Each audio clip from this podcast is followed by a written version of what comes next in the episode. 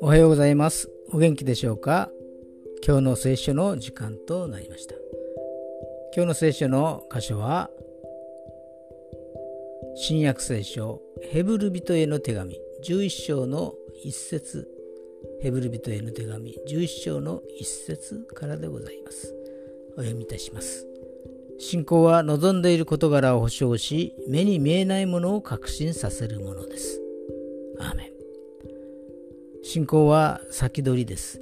まだ目に見えないものの実態を保証し、それがただの希望としてではなく、すでに現実として目で見ているかのように確信していくものであります。